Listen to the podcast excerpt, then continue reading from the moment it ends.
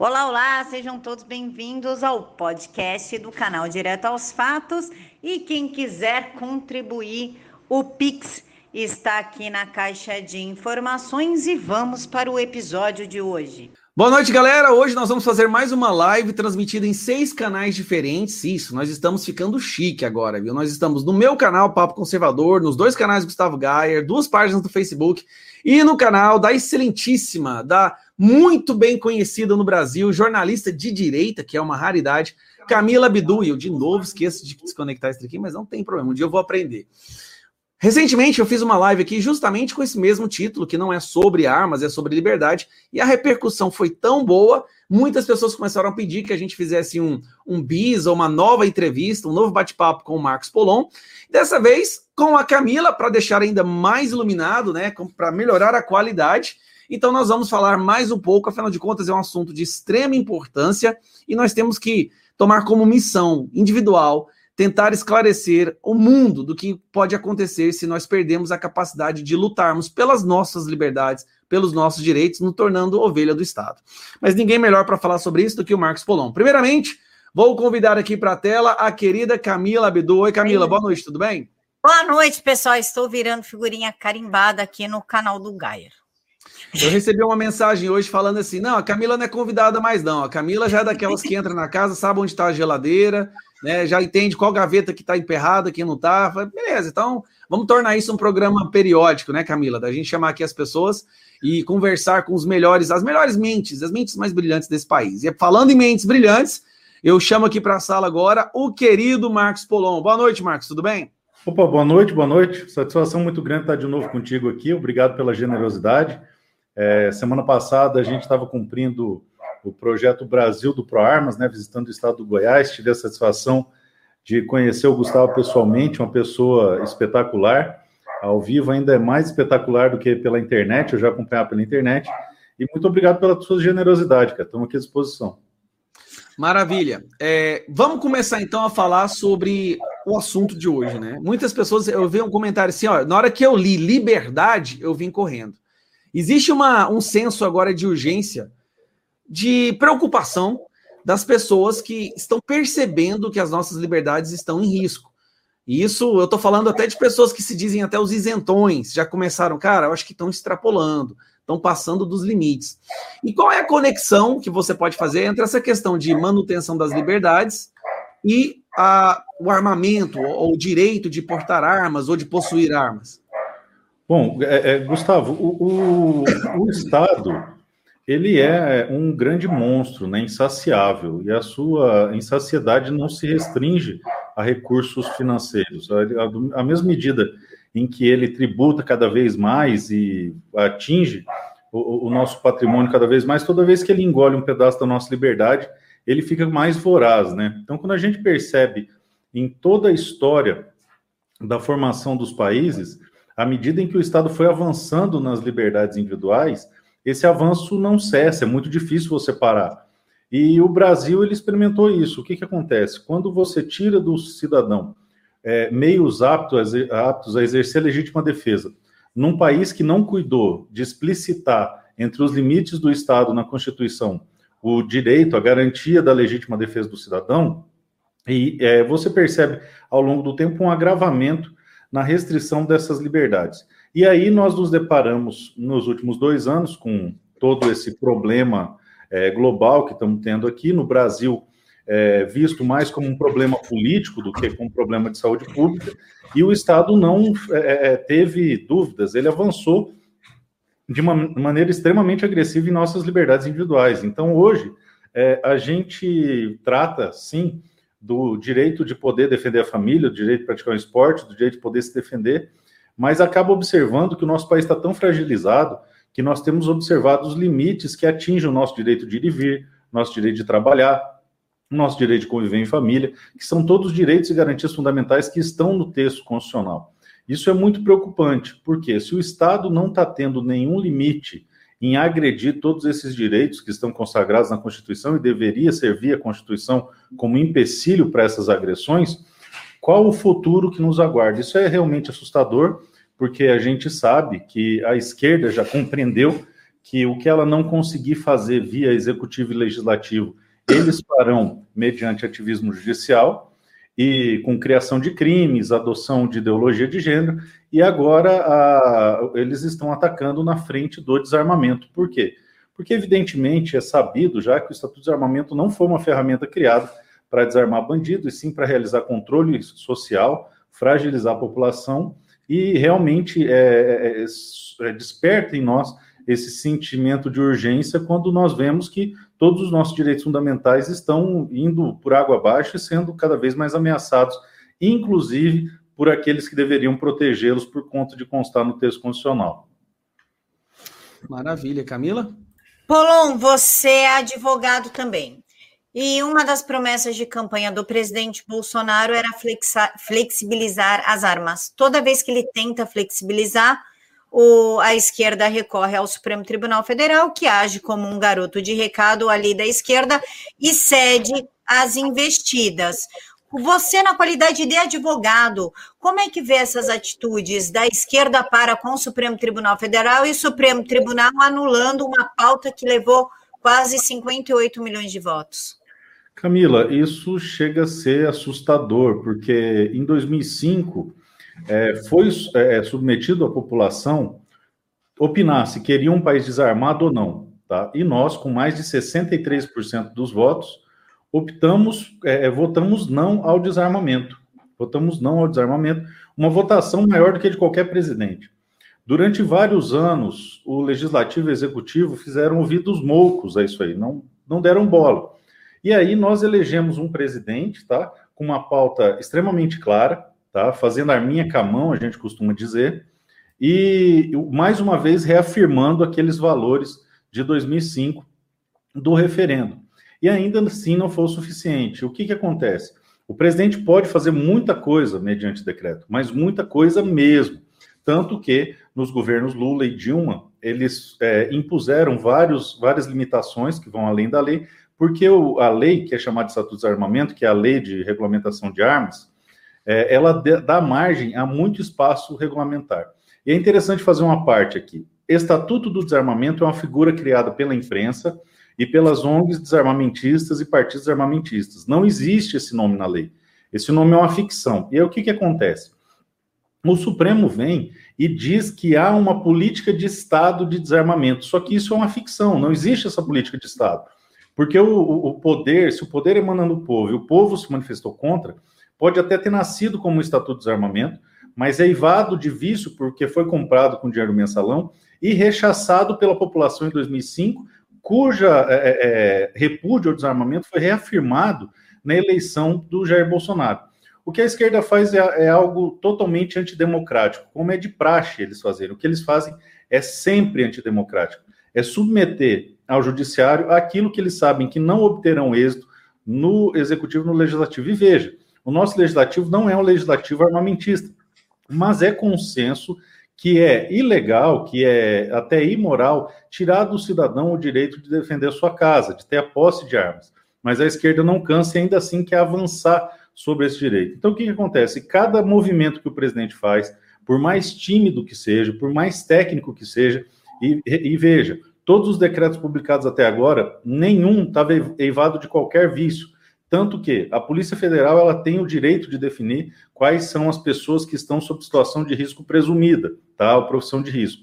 Ora, a Polícia Federal faz parte do Executivo, então se ela pode, o ministro da Justiça pode ainda mais. E se o ministro da Justiça pode ainda mais, o presidente com muito mais força. No entanto, numa manobra totalmente é, é, é avessa ao direito, eles têm se manifestado no sentido que o presidente não poderia.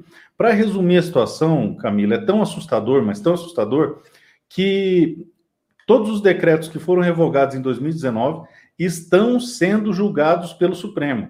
É isso mesmo que você ouviu. Decretos que não existem mais estão sendo julgados pelo Supremo. É como é, aquele filme dos anos 90 lá, é um filme bem tosco, chama Um Morto Muito Louco. O pessoal sai com o morto andando na festa. É o que a STF está fazendo.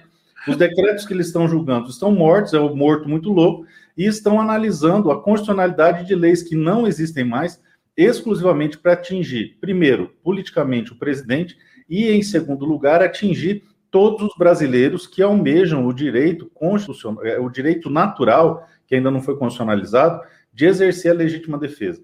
A situação é tão teratológica, tão assustadora, que eu costumo dizer que a Lei de Controle de Armas do Brasil, apelidar Estatuto de Armamento, foi feito sim para proteger marginal, para proteger bandido, que isso já não mais é feito às escondidas. Senadores em debates falam, gente, mas se armar a população, que vai ser do bandido? Coitadinho do bandido. É, deputados, quando a gente tentou votar a questão da legítima defesa e transformar em, em, em emenda constitucional, quando a PEC sem passou pela CCJ, o deputado federal, que agora é prefeito de, de Recife, falou em alto e bom tom que a legítima defesa é inconstitucional porque expõe o bandido a risco. Então, é, é nós observamos que para eles, nós, pessoas que trabalham e seguem a lei, que nunca comporão o capital político deles, tá? São contados como ovelhas, como gado, igual eles costumam de nos chamar. Sim. E é isso mesmo, porque nossa função é simplesmente alimentar o carrapato. Quando nós somos abatidos pelas vítimas da sociedade, que é o verdadeiro capital político da esquerda, eles nos contam como números. Ao contrário, quando a sociedade reage em operações policiais, marginais são alvejados, ou em reações armadas, que o cidadão alveja o marginal, aí a esquerda se comove, aí sobe em hashtag, a ponto de chegarmos ao absurdo que a, aquela emissora de TV nefasta, né, que é a que deve milhões para o governo é, em impostos, ela, a repórter de lá, lamentou que durante a operação de Jacarezinho apenas um policial morreu. Olha o grau de insandice, de loucura que nós chegamos. Então, realmente, Camila, é assustador a gente se deparar com essa realidade, mas é a realidade que temos e nossa obrigação é combatê-la, né? Então, é você, tio. É, é essa parte que me deixa mais indignado. É mais ou menos assim: veneram e glorificam os bandidos, marginalizam, criminalizam o cidadão de bem, impedem o cidadão de bem de poder se proteger, impedem completamente. Nós não temos mais a capacidade de nos protegermos. E quando um bandido faz alguma coisa, a ajuda vai sempre para o lado do criminoso. Você nunca vê direitos humanos batendo na porta, por exemplo, da família do policial que morreu. Esse que essa jornalista disse que apenas um policial morreu. Você não vê os direitos humanos batendo lá perguntando se eles precisam de alguma coisa, se os filhos dele precisam de alguma coisa, alguma ajuda psicológica. Mas quando um bandido morre, eles criam músicas com os nomes desses bandidos. Eles querem dar o nome desses bandidos para as ruas, para praças. Eles usam o criminoso como bandeira política. E fazem isso conscientes, não, convictos de que, que estão agindo da forma correta, que são pessoas superiores, que têm a bandeira da virtude. É aquela falsa sinalização da virtude que a gente vê muito acontecendo hoje em dia. Eu vou contar um caso pessoal. Recentemente, é, uma pessoa completamente louca foi na minha escola, eu tenho uma empresa aqui, ameaçou meus funcionários, ameaçou de botar fogo na minha escola, ligou aqui em casa, ameaçou aqui, agrediu a minha esposa. E aí eu fico pensando, a pessoa é completamente louca, ela tem até laudo de insanidade mesmo. Existe um laudo que ela tem problemas psiquiátricos, sabe? E aí, para ela, não, se ela fizer alguma coisa, não acontece nada. Mas porque aqui que eu fiz essa semana, até contei pro Polon, já fui lá e comprei a minha arma. Agora sim, eu tenho que saber eu, eu fico preocupado nem só com a minha vida, com a vida dos meus filhos. Então, já comprei a minha arma, já estou tirando a minha CR, e eu sugiro a todo. E nós, né, Camila, Polon, que estamos do lado da defesa da verdade, que estamos lutando contra esse sistema, é muito difícil. Nós recebemos ameaças constantes. Não só ameaças no sentido, por exemplo, o STF abriu um inquérito, nem tudo. São as pessoas loucas, doutrinadas, que são capazes de. O mundo está cheio de adélios, gente esse Brasil está cheio de adélios. Uma geração de adélios foi criado com essa doutrinação que teve na educação. Mas pense, você não pode ter o seu direito de se defender. Aí a pergunta que eu fico é: você tem esperança que isso vai mudar, Apolon? Sinceramente, se for mudar, vai demorar quanto tempo? O que, que a gente pode fazer para que as pessoas possam ter o direito de se defender, realmente? Cara, o, o, a, o grande problema é, disso tudo é, primeiro, entender que o problema existe, tá? Há poucos anos atrás, a gente votava no PSDB sem entender que estava votando na esquerda. Foi. Então, a gente já galgou um avanço espetacular de saber que o problema existe, de identificar quem são os donos da pauta progressista identificar a estratégia das tesouras e ver que o Aécio, o Alckmin, o Serra, o, o, o calça apertada não são é, expressões do, do, do, meio termo, do centro, não, eles são de esquerda mesmo, sequer centro, não são. A gente entendeu nesse período que não existe direita no Brasil, tá? que a, a direita é muito incipiente, o conservadorismo mais ainda, apesar da maioria da população se identificar com o conservadorismo, ele é muito é, neófito, ele está tá, tá muito no começo, tá? Então isso é, é, é, me deixa com muito otimismo. Então as pessoas, pelo menos, entenderam que existe um problema. O segundo ponto para a gente resolver o problema é entender que a culpa por a coisa estar tá do jeito que está é nossa. Por quê? Porque a nossa preocupação, em regra geral, é o quê? Pagar boleto e trocar de carro. Ou não hoje, né? Mas é, foi ao longo de muito tempo das nossas vidas. A gente se concentrou em ser ativo na nossa sociedade, sim, ninguém aqui foi omisso, mas a nossa prioridade era cuidar da nossa casa, é, melhorar de vida, arrumar um emprego melhor, investir numa empresa, enfim, fazer com que a gente garantisse um futuro melhor para os nossos filhos. É o resumo do pacto intergeracional. É tentar fazer com que os nossos filhos tenham um, um, um, uma vida é, mais tranquila do que a que nós experimentamos, né? É, minha filha costuma falar: ah, você, já vem vocês falar do tempo de vocês, não sei o quê, porque a gente explica para ela que a situação era bem mais complicada quando era o nosso tempo, né? E aí, por nós é olharmos sempre do portão para dentro de casa, cometemos o erro de não cuidar do todo tá? E a questão de, de, armas é bem interessante nesse sentido, pelo seguinte: eu sempre tive arma, eu sempre é, é, o, o, possuí arma em casa, só que chegou uma hora que eu cheguei à conclusão de que se só eu tivesse arma, minha rua está insegura. E a chance de eu precisar usar essa arma é muito maior do que se minha rua inteira tivesse, se, minha, se o meu bairro inteiro tivesse, se minha cidade inteira tivesse, se o meu país inteiro tivesse. E aí a gente começou a olhar para fora o preço de ter ficado quieto tanto tempo foi que uma minoria ruidosa tomou conta do debate cultural. Eles, a partir de 64, ali no final de 64, é, de 60, 70, eles é, perceberam que o enfrentamento armado não, não, não os levaria a, a experimentar o poder que eles pretendiam. Então, eles partiram para a dominação cultural, para a ocupação de espaço, e fizeram isso com excelência. Então, ocuparam universidades, ocuparam é, redações de, é, de, órgãos de imprensa. Enfim, hoje eles ocupam do segundo escalão para baixo, praticamente quase todo mundo é progressista. É muito raro você achar alguém que não é. Uhum. Pois muito bem. É, nós estamos acordando aos poucos. Existe a grande, vamos dizer que pelo menos 10%, estou sendo otimista, tá? Da população já entendeu que tem que fazer alguma coisa. Digamos que 2% já estão fazendo, tá? Eu estou sendo bem otimista nesse 2% meu aqui. Mas algumas pessoas já estão fazendo, já abriram mão do conforto de casa, já abriram mão da sua rotina de empresa. Veja, você tem uma escola para tocar, bicho. Quanta energia você não dispõe para fazer isso? A, a Camila é jornalista. Quantas portas ela não fechou quando ela simplesmente parou Sim. de cumprir a, a pauta ideológica? É, eu tinha um escritório que advogava no agronegócio, um escritório pujante. Meu estado é igual o, o estado de Goiás, é movido pelo agronegócio. Uhum. Então, é, eu poderia ficar ali a vida inteira. Só que a questão é a seguinte: se nós perdermos o nosso país, nós perderemos todo o resto.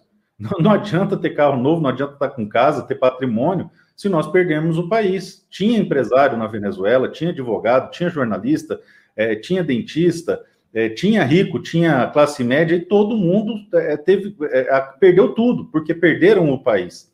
Então, eu acredito que nós estamos num momento bom, porque as pessoas estão começando a despertar. Só que esse despertar é contado em décadas, não em anos. É. Então, as pessoas perguntam para mim, como que nós vamos resolver o problema do STF? Bom, qual é o problema do STF? O STF foi aparelhado. Pois muito bem. Como eles aparelharam? Eles venceram inúmeras eleições, desde Fernando Henrique até agora, tá? É, colocando gente deles lá. Não vai ter intervenção militar, não vai ter autorismo Bolsonaro, não vai ter um 42, não vai ter solução mágica. Todo mundo espera que alguém resolva tudo e resolva rápido. Só que e brasileiro... ficam frustrados quando não resolve rápido, né? Sim. E o brasileiro tem que começar a entender que nós somos os responsáveis por lutar por nossas liberdades. Não é um político que vai dar isso. A sociedade civil tem que se organizar e efetivamente construir essa luta. Então, o que, que acontece? Nós teremos que trabalhar e trabalhar intensamente. Bolsonaro foi uma intervenção divina na história do Brasil. Hoje nós seríamos escravizados se passássemos pelo que passamos durante um governo de esquerda. Estamos vivendo numa pseudodemocracia. O Brasil é um dos países menos livres economicamente, e eu posso afirmar que, em relação à liberdade civis, também estamos entre os menos livres. Então, de certa forma, estamos sob uma pecha de uma semiditadura perpetrada pelo movimento causado pela esquerda durante esses anos. Veja, o, o, o país do tamanho do Brasil não é uma lancha, é uma nau gigantesca que, para poder mudar de direção, primeiro tem que é, é, é, interromper aquele movimento.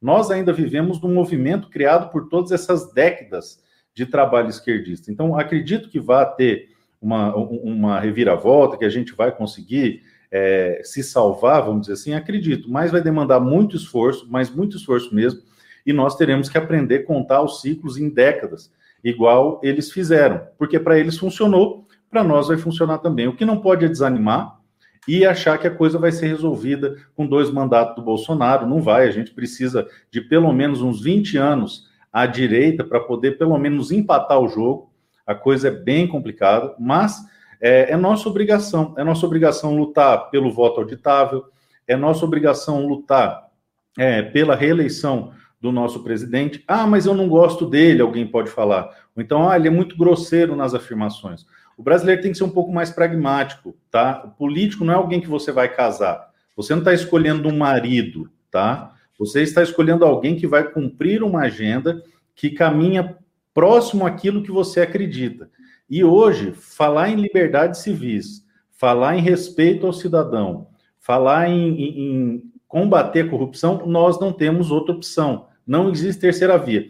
Ou se vota no PT e endossa toda a roubalheira e destruição que foi feita ao longo de anos, começando pelo Fernando Henrique, ou se vota no Bolsonaro, que é o que pode retardar, tá? Talvez nem impedir, mas retardar isso que aconteceu. Muita gente vem colocar no presidente a culpa pelas mortes do, do que está acontecendo hoje. Bom, seria interessante chamar para a CPI o Lula, para ele justificar onde foram os bilhões, os trilhões que poderiam ter sido convertidos em, em hospitais. Se todo o dinheiro roubado no mensalão e no petrolão, nos dois escândalos, aquele primeiro em 2003, onde é, o Fernando Henrique pediu para não fritarem o Lula, eu não sei se vocês se recordam, o próprio Fernando uhum. Henrique pediu para pouparem o Lula, porque ele é, o Lula, na verdade, é a coroação do projeto de vida do Fernando Henrique. Ele, o Fernando Henrique existiu para trazer o Lula ao poder.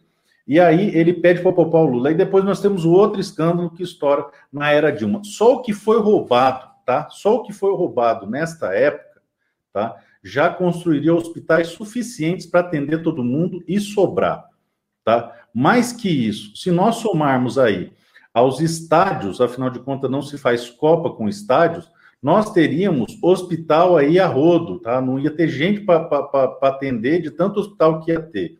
Outra coisa interessante é o seguinte, viés da, o viés da narrativa.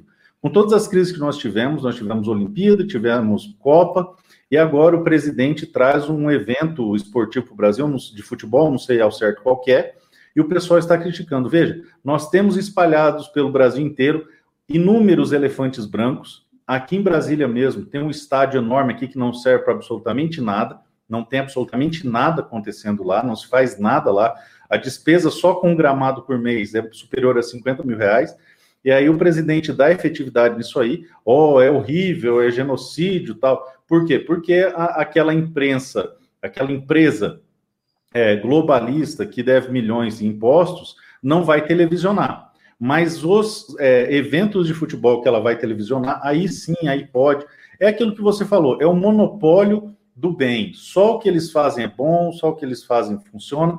Então a gente pelo menos está enxergando isso aí. Isso é Copa América. A gente está. Eu, eu não, não, não, entendo muito de futebol. Aquela história. Você torce para futebol? Eu falo, eu torço para que acabe. Eu acho que não complementa em nada a minha vida. Eu Mas... também não acompanho muito futebol, não. Hoje em dia não dá tempo, cara. Tem que acompanhar política, não sobra tempo mais nada. A Camila é, acompanha. Filhos, tem os filhos também, né, cara? Quando sobra tempo, a gente tem que cuidar da família. É. E aí, cara, para concluir, é, eu deixo vocês com uma reflexão que eu recebi do senhor Sepúlveda em meados de 2012, 13, tá? Eu conheci porque eu frequentava lá em Campo Grande, não frequento mais porque mudei de lá, uma paróquia que é, tinha missa antiga e ele ia na missa antiga. E aí nós nos organizamos, uma molecada lá, e fundamos um Instituto Conservador, tá? Com CNPJ, tudo bonitinho. Inclusive, o atual presidente do Instituto Conservador hoje é o Felipe, é, é o, aquele que fala do voto auditável, sabe? Felipe Jimenez. Felipe Jimenez. Eu tive a honra de passar o cargo de presidente do Instituto Conservador para ele. Fiquei Olha a muito... coincidência. Eu e a Camila fizemos uma live com ele no domingo, né, Camila? Não, ele é fantástico, ele é fantástico. E estou muito feliz de, de, saber que o Instituto está sendo tocado, conduzido por ele.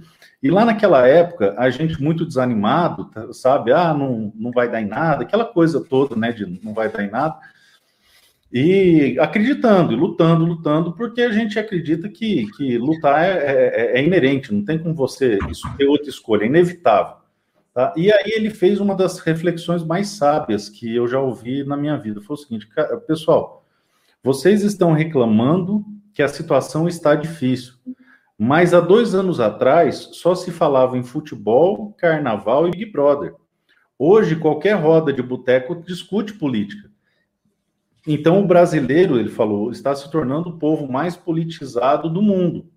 E isso é um avanço muito grande. Pode não ser para esse ano, pode não ser para o ano que vem, mas vai gerar frutos. Então, voltando a pergunta, o que, que eu acho? Eu acredito que nós teremos frutos sim, só que vai demorar. Vai demorar e demorar muito. Qual que é o problema nessa equação? Nós temos pouco tempo. Eles instrumentalizaram tão bem a estrutura que os efeitos da tirania e da destruição já são sentidos hoje. Então, nós corremos o risco, por exemplo, de ter uma eleição fraudada. Nós corremos o risco de, ainda que o presidente ganhe, que o judiciário não permita que ele governe, como já está acontecendo hoje. E isso se perpetue por mais quatro anos. E veja, ter que viver sob esse julgo ao longo de duas décadas vai ser muito difícil. No entanto, desistir não é uma opção. Então, nos resta combater o bom combate. Maravilha, maravilha. Camila? Polon, o seu slogan é, não é sobre armas, é sobre liberdade. A ideia que dá é que a arma garante a nossa liberdade. Você pode versar um pouquinho mais sobre isso? Porque uma das, das falácias da esquerda é falar que a arma ela oprime, quanto mais armas nas ruas, menos pessoas vão se sentir à vontade para sair, vai prejudicar, por exemplo, o comércio. Eu gostaria que você falasse um pouquinho a respeito disso e desmontasse essa falácia. Bom, o que, que acontece, né? Existem várias mentiras que eles utilizam, e algumas mais do que outras, mas o debate sobre armamento no Brasil é sempre conduzido por mentiras.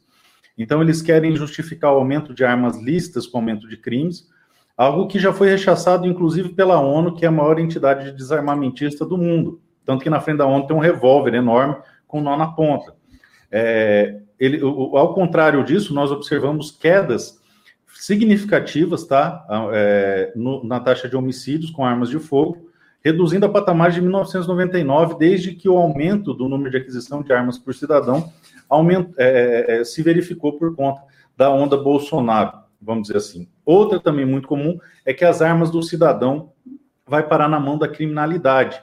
É, e aí você pega a mesma empresa que está devendo milhões para o governo, que não vai ser é, televisionar a Copa América, que hoje é um blog de ataque 24 horas contra o, o presidente, né? Até outro dia estava passando lá no, no, Globo News deles lá, a pessoa falando, é, nossa, agora infelizmente nós vamos ter que dar notícia boa, já está nesse ponto. Tá? Outro dia todos falaram ex-presidente Bolsonaro, ex-presidente Bolsonaro, eles não têm o menor pudor, virou um folhetim de ataque, aquilo que a gente ouvia falar na época da princesa Dai lá, da Lady Dai, a imprensa marrom, é a, é a personificação da imprensa marrom, dos tabloides em forma de jornal, de televisão e de, de todas as outras mídias. É, eles têm o maior orçamento de jornalismo investigativo do Brasil. Isso é inquestionável, tá? E aí eles fizeram uma matéria para o Fantástico, que é o seu folhetim de domingo, né? O seu tabloide é, sensacionalista e, e, e, e é, é, doutrinário, né? De, de, de lavagem cerebral é, de doutrinação desarmamentista e progressista de um modo geral, fizeram toda uma pesquisa para procurar é, pessoas que estavam tendo armas desviadas para o crime. Veja, Camila e Gustavo, hoje nós temos no Brasil mais de meio milhão de atiradores esportivos, tá? Mais de meio milhão. São várias armas que essas pessoas têm. Só Daqui a pouco vai ser meio milhão em um. Exatamente. É, são várias armas que essas pessoas têm, e hoje na Polícia Federal, mais um milhão de armas. O Fantástico, com todo o seu aparato, com todo o seu dinheiro, com toda a sua estrutura, conseguiu encontrar, sabe quantas pessoas que tiveram armas que abasteceram o crime por conta de furto ou qualquer outro motivo? Não, quantas? Um. Uma pessoa e meio milhão?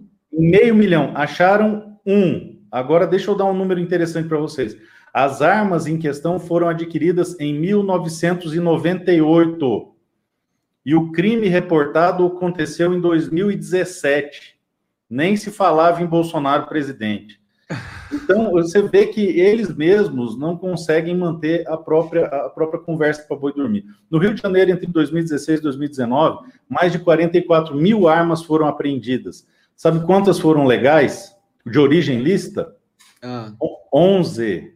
Nossa. E nenhuma delas. Esses argumentos não têm o menor fundamento.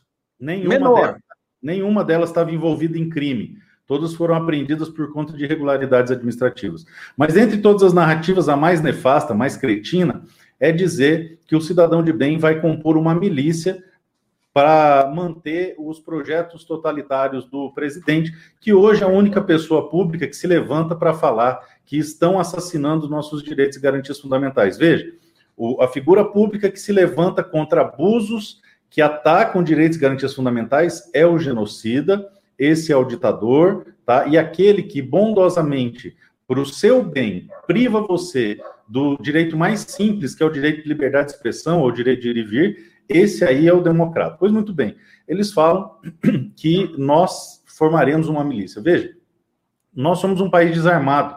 Essa narrativa é completamente imbecil, é uma narrativa completamente ineficaz. Nós não temos equipamentos para formar absolutamente nada. Então, ainda que nós quiséssemos, materialmente é impossível, tá?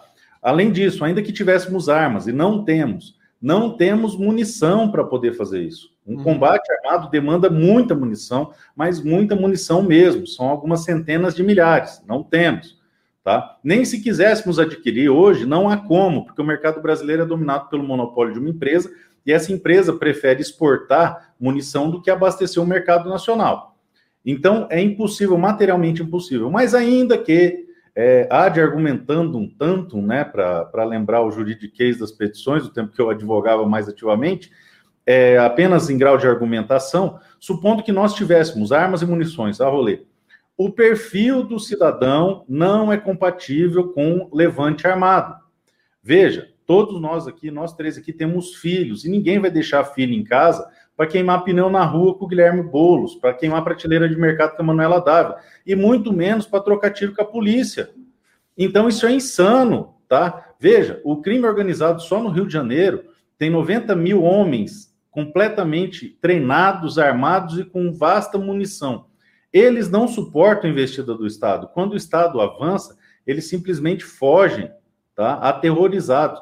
Então, pensar que o cidadão poderia em algum momento investir contra o Estado é um grande absurdo. Então, isso, é, é, é esse discurso de combate armado tem dois, dois é, é, é emissores. O primeiro é o, o, o, sujeito bravateiro de churrasco, que fala, ah, só resolve na bala e não sei o quê, e o cara não tem um estilingue, tá? Não quer trabalhar, é preguiçoso, não quer se envolver, não quer mobilizar, não quer trabalhar de forma adulta. E o outro é a esquerda, utilizando o discurso desse cara para justificar as restrições, dizendo que nós somos é, pessoas que são tendentes à formação de milícias. Agora vejam, o mais absurdo. O que eles efetivamente temem, Camila e Gustavo, não é o levante armado. É aí que está. Os armamentistas, especialmente os políticos, eles não são contra armas, muito pelo contrário. Quando eles vão na boca de fumo comprar a droga que eles usam, o traficante amigo deles que vende lá, ele está armado. Quando eles sobem para curtir nos bailes funks, os traficantes lá dão salvas de tiro para cima no meio do, do, do, do, pancadão, né, que chama, que eles, os artistas vão lá e os políticos armamentistas frequentam, então eles não têm medo de armas. Os não, seus seguranças dele andam muito, eles andam muito bem armados. Os seguranças estão fortemente armados. É o próprio Lula ladrão ganhou de presente uma, um, um, um, fuzil, um AK-47 banhado a ouro. Então você vê, ele problema. Foi problema... o Gaddafi que deu só para lembrar. É, foi um ditador, eu não lembro qual. Gaddafi, cara, foi, não foi, é... Camilo? Eu lembro. Então, problema com, com arma, eles não têm, tá? O problema é o quê? O problema é o grau de consciência que a arma de fogo desperta no cidadão comum. Quando você pega um pai de família, um cidadão comum, mais comum dos cidadãos, tá? o entregador de pizza, o gari, enfim, o advogado, o médico, não interessa. Quando ele decide comprar uma arma, antes de fazer isso, antes de tocar na arma, antes até de decidir comprar uma arma, ele tomou uma decisão muito mais forte, muito mais importante, muito mais intrínseca, que é a decisão de não ser vítima e de efetivamente reagir contra o mal.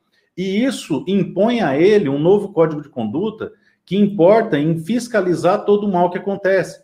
Então, o político está com um discurso demagogo, hipócrita, o cidadão reage. Ele desvia dinheiro, o cidadão reage.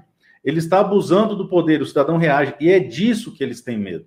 Porque se a maioria dos brasileiros, tá? Se vamos colocar 90% dos brasileiros tivesse a consciência de que a segurança da sua vida, da sua família, dos seus filhos é obrigação primária sua, e não do Estado, e que a defesa do futuro das pessoas que você ama é uma obrigação sua e não do Estado, ninguém votaria ou sequer cogitaria em manifestar a, intenção de voto por um sujeito que saqueou o nosso país, que destruiu o nosso país, que roubou como um porco sedento de sangue, se lambuza na, nas vísceras do outro porco. Quem é de, de, de, de, do interior já deve ter, é, é não sei se é o caso do seu, Gustavo, que é daí do Goiás, da Camila também, não sei que é de São Paulo, mas quando você vê matar o porco no chiqueiro, aquele, o outro porco ele fica ávido e começa a comer o sangue do porco que morreu, aquela coisa nojenta.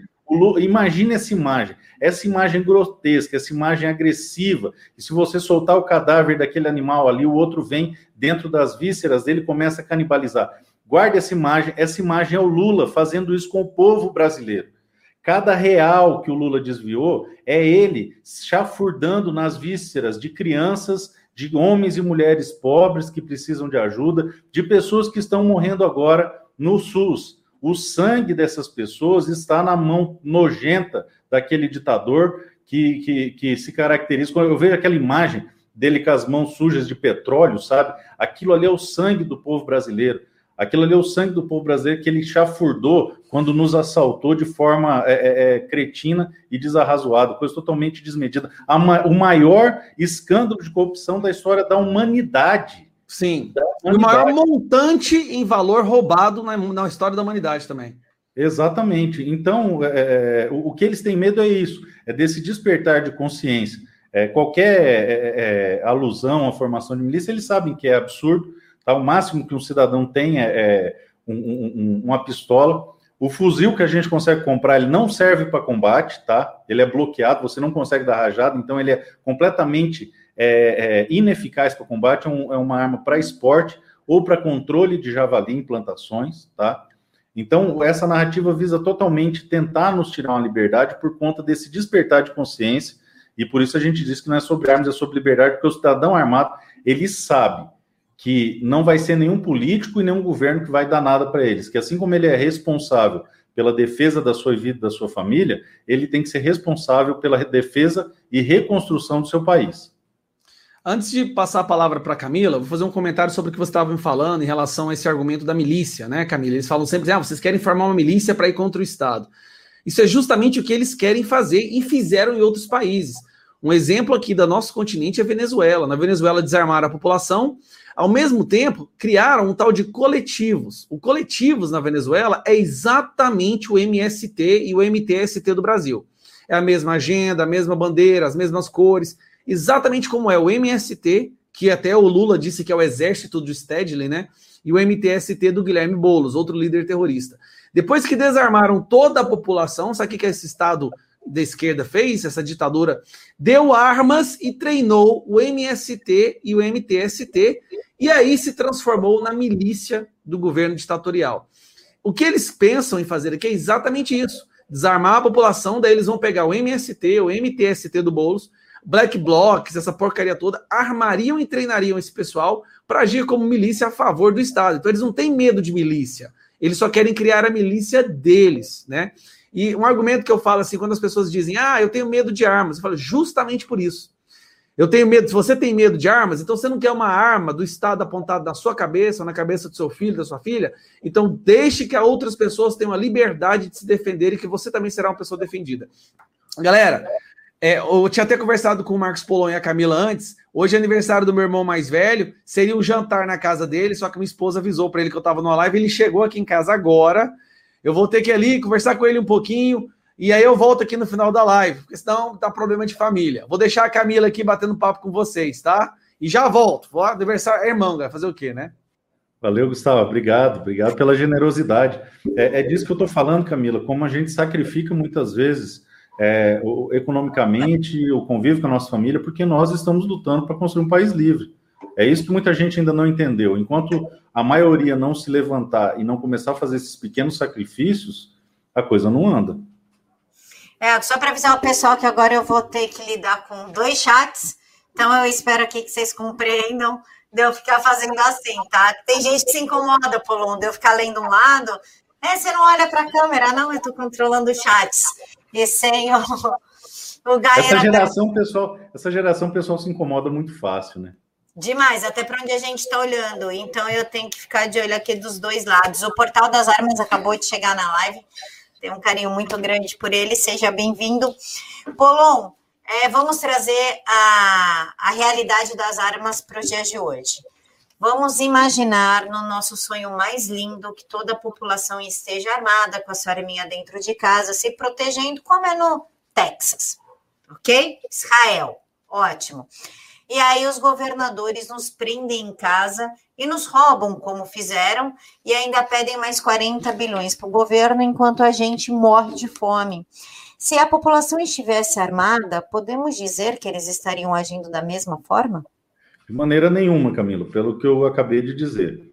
O cidadão armado ele tem um grau de consciência, ele tem uma compreensão de que ele deve defender é, a sua casa, o seu castelo, tá? a sua família, a sua vida, a vida dos seus filhos, e isso transcende. Então, esse cidadão ele entende que ele é responsável por defender a sua rua, ele é responsável por defender o seu bairro, ele é responsável por defender a sua cidade, ele é o responsável por defender o seu estado e o seu país. Então, o que, que aconteceria se nós tivéssemos esse despertar de consciência? Tá? Não haveria um levante armado, de maneira nenhuma, mas a população não seria subjugada tão facilmente. Hoje, se mandarem é, as pessoas pegarem um batom e riscarem um risco vermelho na testa, sem qualquer justificativa, sem qualquer explicação, você pode ter certeza que amanhã está todo mundo com risco. Se mandarem as pessoas fazerem tatuagens de números, amanhã está todo mundo tatuado, sem qualquer explicação, tá? Nós vivemos uma realidade onde as pessoas simplesmente se submetem. Ora, fecham tudo, acabam com tudo, obrigam as pessoas a eh, proíbem as pessoas a sair de casa, proíbem as pessoas a andar na rua, você é obrigado a botar um pano na cara. E qual é o grau de eficácia disso? Não tem comprovação. Tá? A própria OMS falou que isso deve ser restrito aos grupos de risco e às pessoas que estão infectadas, e não geral, como é no Brasil. Lockdown, a própria OMS se manifestou contra e continuam fazendo. E o mais interessante é o seguinte: quando eles são é, confrontados, eles falam: não, não houve lockdown no Brasil. Não, tá, não teve. E está tendo. Está tendo toque de recolher. Quem faz toque de recolher é dono de morro, é traficante.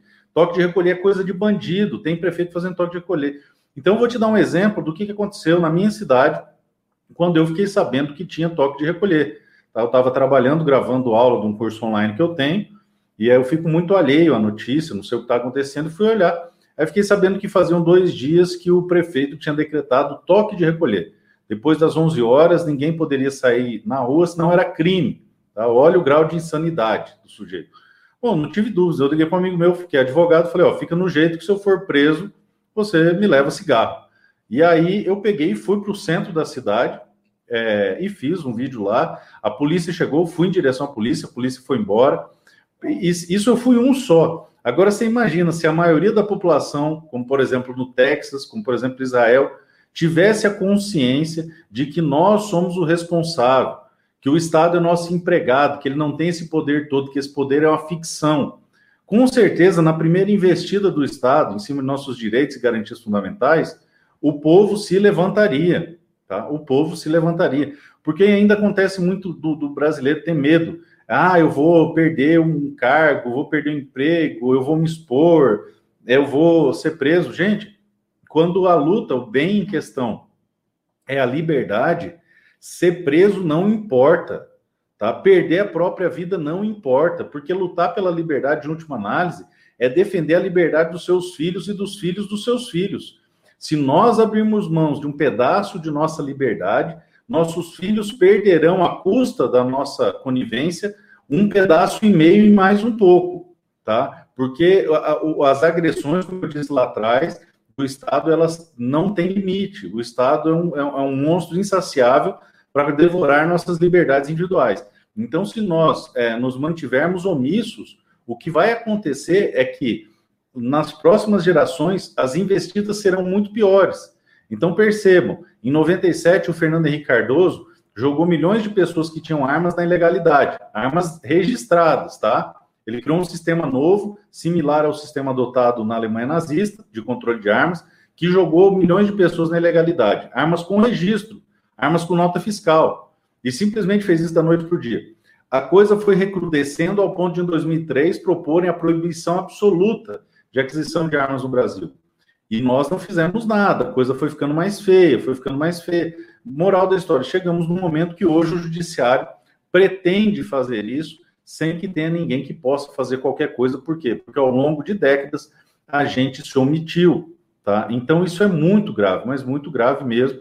E como, como eu disse a você, se nós tivéssemos o despertar de consciência que um texano tem, que um israelense tem, nós não permitiríamos que o Estado avançasse com a tranquilidade que avançou. E vou muito além. Não me refiro a um levante armado, mas sim à sociedade civil organizada impondo democraticamente a vontade do povo aos déspotas. Veja, Camila, nas cidades onde o prefeito mais sacrificou a população, eles se reelegeram no primeiro turno, quando não foi no primeiro turno, foi com uma margem expressiva de votos. Por quê? Porque eles foram bem votados? Não, porque as abstenções marcaram um, um, um lugar histórico nas eleições brasileiras. Nunca tivemos tantas abstenções. Em alguns lugares, os votos brancos e nulos superaram o primeiro lugar. Então, as pessoas que lavaram as mãos, tá? assim como Pilatos, lavaram as mãos no sangue e na liberdade dos brasileiros que hoje estão sofrendo. essa omissão está nos custando caro. Tá? As pessoas deveriam ter se organizado e ter eleito uma outra pessoa, pelo menos, para mudar a situação, para mudar a questão das medidas restritivas que atentam contra os direitos e garantias fundamentais. Agora, o que me assusta mais, Camila, é que algumas cidades, como a cidade que eu nasci, é, Dourados, no Mato Grosso Sul, as pessoas elegeram um novo prefeito. Houve um novo prefeito lá. E segundo me informaram na live que eu gravei ontem, ele está utilizando as mesmas medidas. Talvez por interesses econômicos, talvez por interesses políticos, não sei precisar o que está movendo, mas ele está fazendo isso e as pessoas não estão fazendo nada mais uma vez. E é isso que nós temos que mudar. É esse paradigma que nós temos que quebrar. Se as pessoas se levantarem e efetivamente exigirem seus direitos fundamentais de ir e vir, de trabalhar, não vai ter como controlar a população. Eles vão ter que nos respeitar. Polon, se a gente não. Se sair um negócio que você tem que botar um risquinho vermelho no meio de sua testa, quem não quiser colocar vai ser chamado de negacionista. Quem falar que isso não tem nada a ver, que não interfere em nada, vai ser chamado para uma CPI. E aqueles que se levantarem contra e falar não vou colocar isso é loucura, acaba sendo preso. E por que, que a gente vive assim?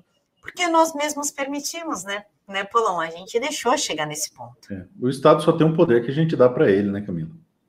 Inclusive, quando teve aí o Estatuto do Desarmamento, a votação, se não me engano, eu tinha uns 15, 16 anos, porque eu lembro da, das propagandas, do pós e contra, só que eu lembro que eu não pude votar, não pude participar da, do referendo. E, pelo que eu me lembre, foi, a sociedade foi contra retirar as armas, né? Sim, sim. E mesmo assim implementaram. E ninguém falou nada, Polon. Como é que fica isso? Exatamente. E a desculpa que eles falam é que não é proibido ter armas no Brasil. Não, não é proibido em tese, mas as taxas são proibitivas, a burocracia é proibitiva, tá? Os mecanismos que eles utilizam junto à Polícia Federal, que é um órgão extremamente desarmamentista, é, é terrivelmente proibitivo. Então, em última análise, eles proibiram sim, com exceção dos amigos do rei, que têm é, acesso a esse direito. E olha que interessante, é, proibir a venda de armas efetivamente funciona tão bem, tão bem, que no Brasil, olha só, nós temos um município onde é proibido vender armas. Você sabia disso? No Brasil, nós temos um município que é absolutamente proibido vender qualquer arma lícita, tá? Não pode abrir loja de arma, não pode abrir representação comercial, não pode vender arma e munição nesse município. E qual município é esse? É o município mais seguro do Brasil, é o município onde é zero criminalidade, na é verdade, é conhecido como Rio de Janeiro, tá? A cidade maravilhosa. Rio de Janeiro é proibido comercializar armas. Olha como é que funciona. Só que as armas ilícitas é o mercado mais pujante que tem, é onde o crime organizado deita e rola. Na outra ponta, nós temos uma cidade do interior é, de Santa Catarina, acredito que é Criciúma, se, eu, se a minha memória não me trai, que é a cidade que mais tem clubes de tiro per capita no Brasil. E lá, os índices de criminalidade são irrisórios, a coisa de um, um homicídio a cada dois anos, um homicídio a cada ano. Eu não lembro se é Criciúma. Blumenau é também. É, é uma cidade do interior de Santa Catarina. Enfim, isso demonstra que o cidadão armado ele acaba dissuadindo a marginalidade de agredir o cidadão. Mas veja, você já se perguntou qual é a função, é, uma das funções do Estatuto de Desarmamento, para que, que ele serve? Porque a gente já viu que não é para desarmar bandido, a gente já viu é, que não é para evitar acidente, nem homicídio, um aqui, outro ali, é, que acaba nos expondo a, a, a, ditadores, a déspotas, mas existe ainda uma outra função bem interessante, Camila. Você consegue é, é vislumbrar um, um palpite aí? A meu ver, o Estatuto do Desarmamento serve para fortalecer o narcotráfico. Sim, ele é feito para proteger bandido. Um dos objetivos claros da lei de desarmamento é proteger marginal. Então você soma isso aos discursos dos senadores que falam coitadinho do bandido, se houver reação armada, o bandido pode morrer. É, o outro lá que legítima defesa é inconstitucional, ou ainda Márcia Tiburi falando que ela é a favor ao assalto, a Marilena Chauí odiando a classe média eles falando abertamente que tem, nós temos que ser fuzilados. Sim, eles acreditam que nós temos que morrer. Então, para essas pessoas, quando um criminoso vem e mata um pai de família, é algo corriqueiro, é algo normal, faz parte do jogo. Agora, quando você pega e atinge a vítima da sociedade, aí não, aí não pode. É aquele mesmo conceito, Camila, de dívida histórica.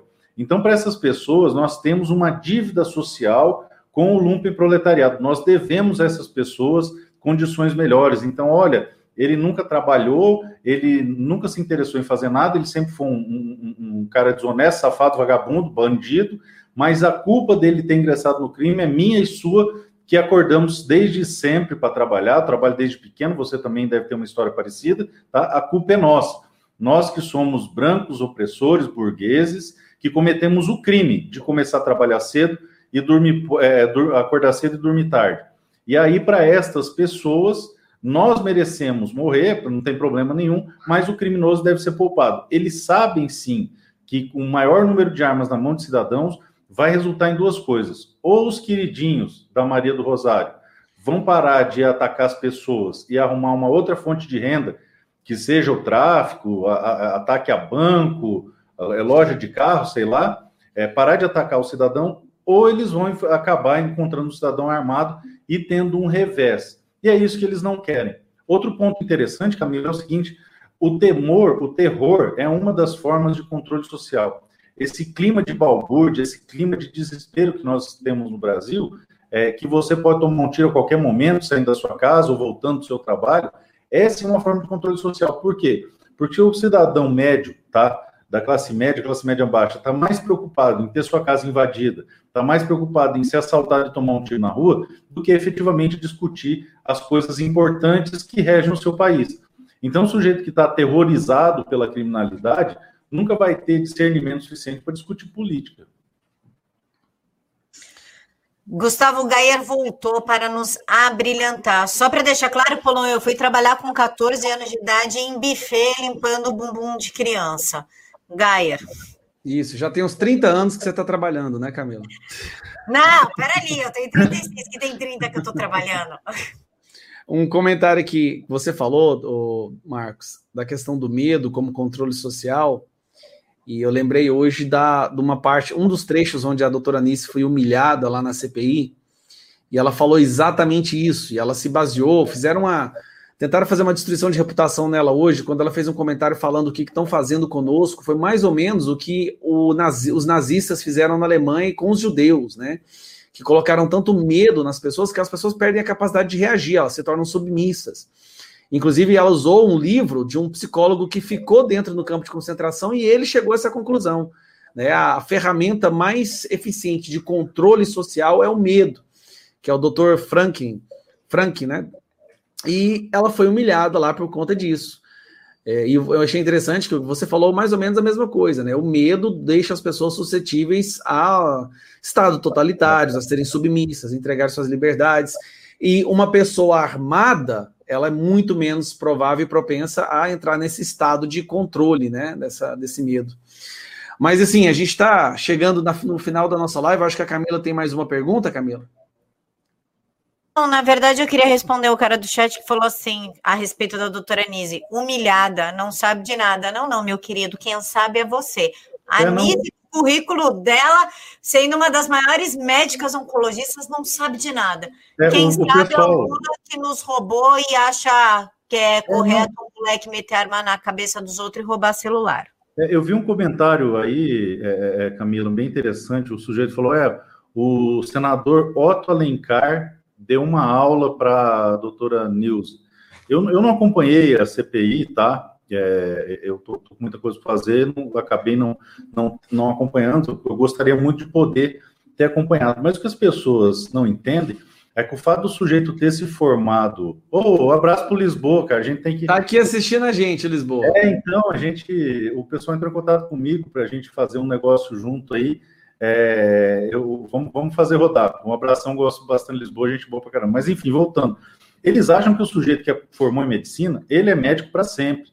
Tá? E não é. Tá? Toda semana os artigos estão se atualizando, os estudos estão se atualizando, as técnicas estão se atualizando. Então, quando o cara entra na política há muito tempo, as raposas velhas da política começam a fazer parte da política já há bastante tempo. No caso desse sujeito que foi, chegou a ser governador da Bahia, e mais um monte de coisa, ele está longe da medicina já há algumas décadas. Então, não tem a menor ideia do que está acontecendo. É igual o Chupeta, o Mutreta, ou como alguns gostam de chamar, o Mandetta, que é um corrupto famoso lá no meu estado, tá? Está respondendo um processo da Giza, bem conhecido lá no Mato Grosso do Sul. Quando o Bolsonaro escolheu ele, os, os sul-mato-grossenses ficaram bem chateados, porque ele é bem conhecido lá. Tá? E o Mutreta não é médico já há muito tempo. Ele estudou medicina, estudou, mas ele abandonou a profissão já há muito tempo. Então, falar que um político, tá? mesmo tendo sido formado em medicina, deu aula para uma médica cientista, é de, uma imaturidade terrível. Você vê que a pessoa não tem mais o discernimento, ela é levada exclusivamente por construção de narrativa. E isso é muito grave. E a esquerda cuidou disso também, cuidou de emburrecer as gerações, de nos socar Paulo Freire, goela abraço, para todo mundo ficar idiota, burro, a ponto de fazer um comentário imbecil desse. É, eu tive um, uma situação em que eu fiz uma demonstração de fatos para um, um, interlocutor e a pessoa falou: É, mas isso não importa. Eu falei: Mas isso não é opinião, isso aí é fato. É, mas esses fatos aí não me interessam. Eu ainda assim sou contra o, o, o, o cidadão ter arma. Falei, não, tudo bem, você ser contra, mas qual o argumento? Ah, armas matam. Eu acabei de demonstrar por fatos que as armas legais não impõem um aumento de crime, é, mas esses fatos a mim não interessam. Então, o sujeito que fez esse comentário, ele tem a mesma lógica desse do, do, do, do daquele jumentinho petista, comedor de pão de mortadela, que os fatos não interessam mais. Eles estão tão apegados à narrativa que se o Lula for lá na CPI, bêbado, babando, tá? Falar que, é, como é que é, Pelotas é a capital mundial do viado, igual tem um vídeo dele. Convocar... Exportador, as... exportadora, né? Exportador de viado. Isso.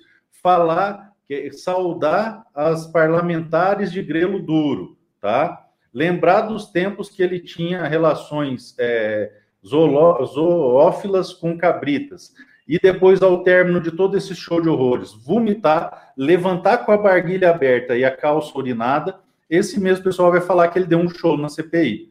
Então, é inclusive, é inclusive dizer que o, a pandemia, o vírus, é um presente da natureza. Isso, né? presente da natureza. Da natureza. Exatamente, é um presente da natureza. É, o, o, o, e ainda assim eles o, defendem, que o criminoso não pode ser preso. Onde já se viu prender um menino de 15 anos que o celular? O celular mais mata. Um estudante mata um trabalhador simplesmente para mostrar que ele é mau, que ele tem poder. É, então, o pessoal que dá ibope para esse povo, fato não importa, formação acadêmica não importa, nada importa. O que importa é a construção de narrativa, eles continuarem felizes naquele reduto de mentiras que eles vivem, porque afinal de contas a verdade é dolorosa demais para que eles possam compreender. Exatamente. Era, Gaia. Ô, Polon, o Alexandre Guima, do Portal das Armas, está pedindo por gentileza para você entrar em contato com ele, que ele precisa falar uma coisa com você meio urgente. Show de bola. É, eu vou pedir, cara, para você ligar no 67 99901-9969, tá? Quem vai te atender é a Natália ou eu, tá? É, o... Fala de novo, Polon, como é que é? 67? 99901-9969. 99901. Nath, não tive a intenção de fazer isso com você, desculpa. Fala de novo. Tá. 9901. 9969, tá? Tem o WhatsApp também. É... é esse aqui, ó. Isso, esse aí. Você vai falar com a Natália e ela combina, ela vai provavelmente endereçar para te encaminhar para a Rosa, e aí você fala, pô, o cara tá metido, não fala mais. Não, não é isso não, cara, que é o seguinte. É, você também escuta isso. É, a demanda é muito alta, cara, muito alta. Eu de WhatsApp eu recebo uma média de 5 mil mensagens por dia. A Natália tá vendo isso aí, é, é, tá sentindo na pele essa emoção, ela que está controlando isso aí para mim. E é, é, insano. Então, o jeito que eu achei de, de, de poder dar atenção para todo mundo é filtrar assunto, porque às vezes o cara quer uma informação técnica ou quer um contato de alguém que pode resolver. E hoje o ProArmas está com uma organização muito bem estruturada. Então, nós temos um, um, um núcleo que, da coordenação nacional, nós temos um coordenador por estado, todos os coordenadores estaduais, e ao todo nós temos mais de 360 coordenadores espalhados no Brasil todo. Então, isso nos permite poder segmentar os temas e poder atender todo mundo. Então, é, você entrando em contato com ela, antecipa o assunto lá e aí é mais fácil chegar em mim. Porque se, se me ligar, eu vou atender. Um dia eu vou, vou responder, provavelmente um dia eu vou, não sei quando. Agora, se a, a, a informação cair na mão da Rosa, em menos de, de 30 minutos eu, eu já tô, tô respeitando, vamos dizer, estou tô, tô sabendo o que está acontecendo, tá? Porque é, é, a Rosa que controla toda a minha rotina, agenda, essas coisas tudo. Então, é, pode ser três horas da manhã, ela me liga, me passa a informação, então entre em contato com a Natália, que ela vai é, é ver o que, que é, passar para a Rosa, e a gente já vai é, saber o que está acontecendo aí, o que eu puder ajudar à tua disposição. Enquanto isso, eu estou colocando aqui nos comentários, gente, o link do ProArmas, onde vocês podem ir lá tirar mais informações, saber sobre os eventos que eles organizam, se tornarem associados também. E no dia 9 de julho, ou junho? Julho, julho. 9 do 7. 9 do 7. Dia 9 de julho, todo mundo em Brasília, é isso mesmo? Exatamente. Todo, todo ano a gente faz o nosso evento 9 do 7 em Brasília. Não é mesmo? Às 10 da manhã, na frente da catedral, a gente se une, todo mundo de camiseta branca, tá? Quem quiser essa camisetinha aqui, ó, do ProArmas, é legal ir, mas se você, ah, não, não quer comprar camiseta branca, vai com uma que você já tem. E a gente faz a manifestação com a pauta exclusiva, nós temos uma pauta só: liberdade, direito de acesso a armas. Então, 9 do 7 não é dia de xingar ministro, não é dia de xingar parlamentar, não é dia de, de saneamento básico, não é dia de. Estragou a brincadeira. É, então, é o dia de pedir o pauta única. Por quê? Porque senão eles distorcem. Se a gente acabar levando mais de uma pauta, eles acabam distorcendo a pauta e nos pautando. Então, com uma pauta única, quem estabelece a pauta somos nós mesmos. Ah, mas eu quero fazer um movimento contra, sei lá, um, um determinado jurista, ou contra um, um, um juiz, ou contra um político. Beleza, marca outro dia, me convida, eu vou lá, vou com você, subo no caminhão, seguro bandeira, colo adesivo, mas 9 do 7 tem uma pauta única, que é para a gente construir a cultura de luta pelo direito de acesso às armas, tá? Por que branco? Porque o desarmamento é, antes de tudo, um ataque cultural também, tá? Então, veja, eles se preocupam muito com a construção estética do desarmamento. Todos os países estão utilizando a cartilha desarmamentista que aconteceu na Alemanha nazista, e a estética é muito importante. No Brasil, aquela imagem do rolo compressor passando em cima de armas, dos guindastes com imã puxando um monte de armas, tá? Isso foi feito na Venezuela também, e foi feito na Argentina, está sendo feito na Argentina. Em plena é, é surto de saúde pública na Argentina, eles lotaram um campo de futebol para entregar armas, tá? Por quê? porque isso gera uma comunicação, isso gera um ataque visual muito forte que imprime no coração das pessoas a ideia de que é proibido ter armas de fogo, que armas de fogo é algo ruim, tá? E é esse terror que eles querem conquistar. Então, por conta disso, nós construímos uma estética própria, porque veja, as manifestações pró-Brasil, pró-Bolsonaro, destacam-se pelo amarelo, pelo verde amarelo, por camisas da seleção. As manifestações dos fascistas, dos comunistas, dos criminosos de modo geral, eles utilizam preto e vermelho. É, é, só lembrar daquele pessoal antifa que saia gritando democracia e batendo em portador de necessidades especiais, depredando, pichando, tá? Eles usam preto. Então nós estabelecemos o branco como cor justamente para contrapor essa construção de estética de que o atirador, a pessoa que gosta de armas é violento, é agressivo, quando é o justo oposto. Por isso estaremos todos de branco, para marcarmos uma linguagem estética expressiva para contrapor o terror que eles vêm tentando causar. Maravilha, maravilha. Camila? O Gayer me calou. Só quero deixar isso claro. Tem, sou, sou, sou, tá fazendo eco. Quando a gente fala, eu escuto de novo a minha voz. Aí, ó. É só, é só para te encher o saco. Só isso. Eu precisava falar isso, senão eu não ia conseguir dormir. É Bom, a Camila já se sente em casa agora, né? Ela já chega na live, ela quer dominar, ela tá assim, já que ela chega em casa, já vai abrindo a geladeira. Mas é, é bom, é uma, é uma companhia. Todo mundo adorou essa parceria, eu e a Camila aqui no YouTube agora. Deu certo, que a gente se zoa, ninguém sai magoado, né, Guer? Todo mundo dá risada, fica leve. Você podia, do... usar, você podia usar o mimimi feminista, né? Você me calou só porque eu sou mulher. É, ele fez um man inter Aí eu acabei de fazer um man interrupting nela. Ela começou a falar, cala a boca, quem fala que sou eu, eu tenho controle das coisas. Agora eu vou deixar ela falar. Pode falar, Camila. Muito obrigada. Não vai falar mais, acabou, entendeu? Vou encerrar. Paulo, muito, Pode muito encerrar, obrigada. Camila, fica, fica à vontade.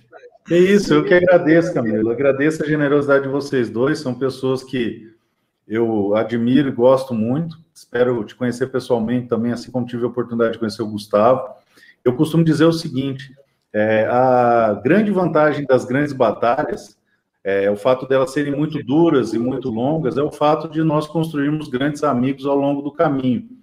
Porque quando a gente vê pessoas abnegadas como vocês, que estão dispostas a abrir mão do conforto, a abrir mão da tranquilidade do, do anonimato, para poder enfrentar toda essa nojeira essa, é, é, é, essa coisa terrível que é o progressismo, que é a esquerda, é, eu fico emocionado, fico muito feliz e me identifico muito com vocês.